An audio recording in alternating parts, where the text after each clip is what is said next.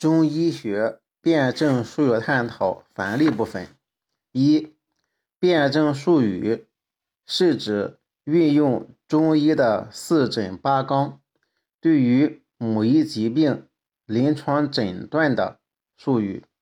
它既非一个未包含辩证意义的症状或病名，如泄泻、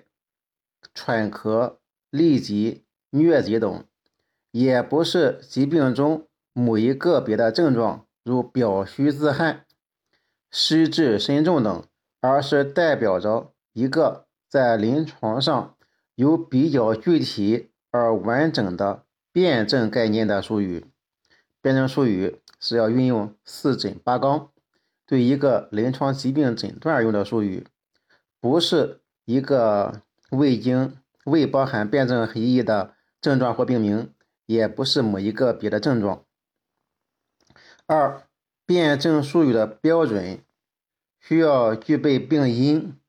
病情、病位三个条件，即每个证明本身应包含着并能表示一定的病因，有三因：脏腑经络、在气在血等部位，也就是病位，以及较为具体的症状。及其所属的性质以及病情，在三方面较为肯定的内容，这样辩证术语本身才有明确的完整概念。还有包括病因、病情、病位。病因是说呢，它是一定的病因。这个病位呢是说脏腑经络以及在气在血等。呃，病情是指。较为具体的症状及其所属的性质，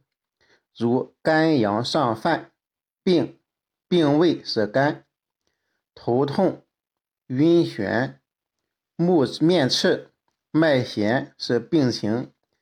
肝阳偏旺是病的性质；病因是肾阴虚、水不含木而致肝阳上犯。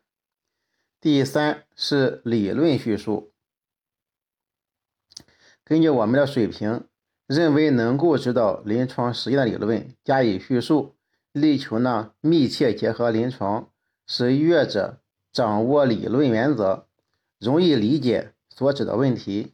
第四是重点取材，从临床实用出发，对不常见的辩证术语暂不采入。第五是范围是以内科为主。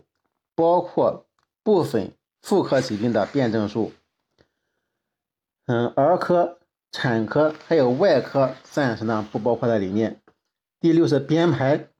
为了便于理解，首篇概论对中医基本理论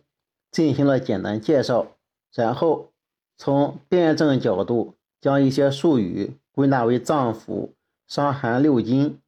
六淫外感、内伤。气血、痰饮等五类分章叙述，每章各节均先做一总的叙述，然后提出辩证术语，在每一个术语之下，对征象、病因、病机三方面做比较明确的、肯定的描述。